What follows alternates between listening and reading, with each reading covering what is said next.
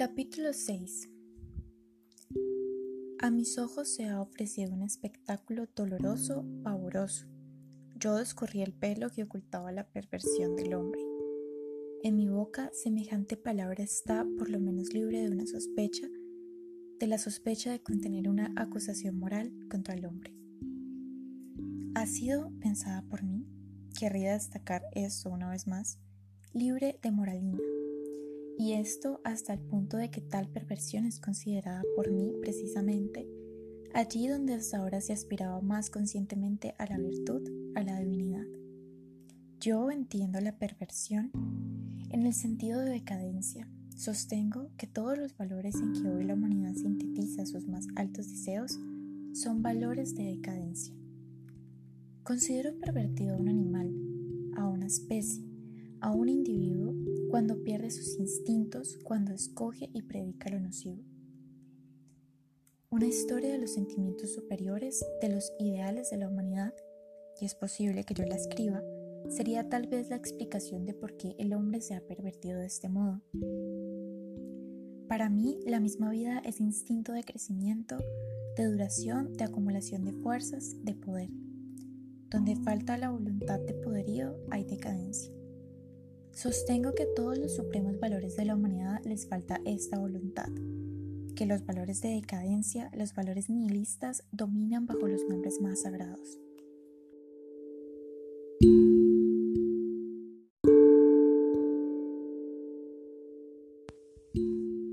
Capítulo 7 La religión de la compasión se llama cristianismo. La compasión está en contradicción con las emociones tónicas que elevan la energía del sentimiento vital, produce un efecto depresivo. Con la compasión crece y se multiplica la pérdida de fuerzas que en sí el sufrimiento aporta ya a la vida. Hasta el sufrimiento se hace contagioso por la compasión. En ciertas circunstancias, con la compasión se puede llegar a una pérdida complexiva de vida y de energía vital que está en una relación absurda con la importancia de la causa, el caso de la muerte del Nazareno.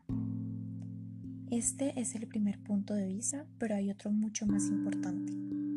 Suponiendo que se considera la compasión por el valor de las reacciones que suele provocar, su carácter peligroso para la vida aparece a una luz bastante más clara.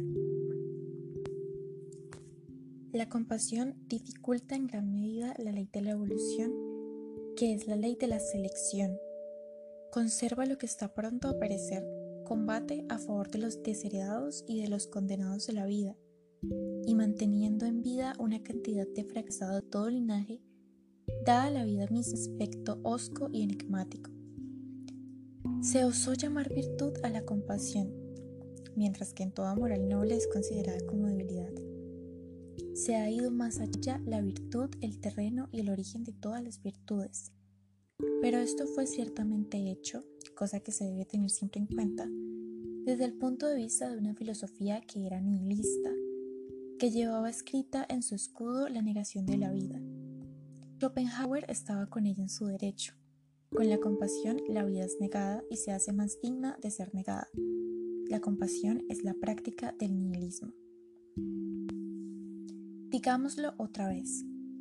Este instinto depresivo y contagioso dificulta aquellos instintos que tienden a la conservación y al aumento de valor de la vida, tanto en calidad de multiplicador de la miseria, cuanto en calidad de conservador de todos los miserables, es un instrumento capital para el incremento de la decadencia. La compasión nos encariña con la nada. No se dice la nada. En lugar de la nada se dice el más allá o Dios o la verdadera vida, o la redención, la beatitud. Esta inocente retórica, que proviene del reinado de la idiosincrasia moral religiosa, aparece de pronto bastante menos inocente si se comprende qué tendencia se encubre aquí bajo el manto de, de frases sublimes, la tendencia hostil a la vida. Schopenhauer era hostil a la vida por esto hizo de la compasión una virtud. Aristóteles vio en la compasión, como es sabido, un estado de ánimo morboso y peligroso, que fuera bueno tratar de cuando en cuando con un purgante. Consideró la tragedia como una catarsis. En realidad, partiendo del instinto de la vida, se debería crear un medio para asestar un golpe a una acumulación morbosa y peligrosa de compasión, como era representada por el caso de Schopenhauer, y también por toda nuestra decadencia literaria y artística, de San Petersburgo a París, de Tolstoy a Wagner, para hacerlas tallar, nada más alzano en nuestra malsana modernidad que la compasión cristiana. Ser aquí médico, ser aquí implacable, poner aquí el cuchillo.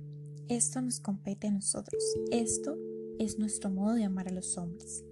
De este modo somos filósofos nosotros, los hiperbóreos.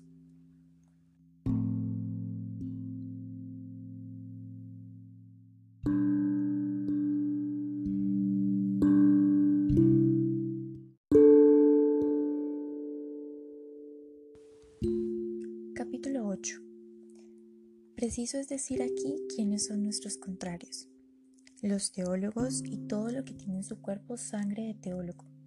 Toda nuestra filosofía es preciso haberla visto dentro de sí.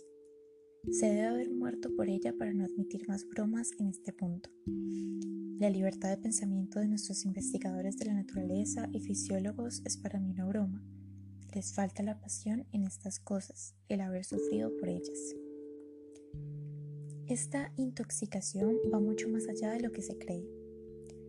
Yo vuelvo a encontrar los instintos teológicos de la presunción allí donde hoy se siente la gente idealista, donde quiera que, so pretexto de un origen elevado, se pretende el derecho de mirar la realidad con aire superior y lejano. El idealista, lo mismo que el sacerdote, tiene en su mano todos los grandes los pone en juego con benévolo desprecio contra el intelecto, los sentidos, los honores, el vivir bien, la ciencia, y ve tales cosas por debajo de sí como fuerzas dañinas y seductoras sobre las cuales el espíritu se libra existiendo puramente para sí.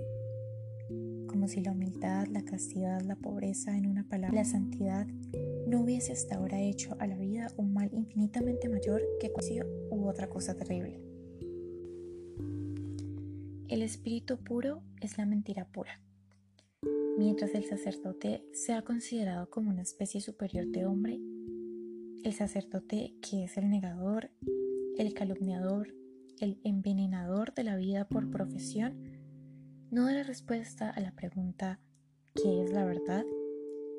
Ya se ha invertido la verdad cuando el consciente abogado de la nada y de la negación es considerado como el representante de la verdad.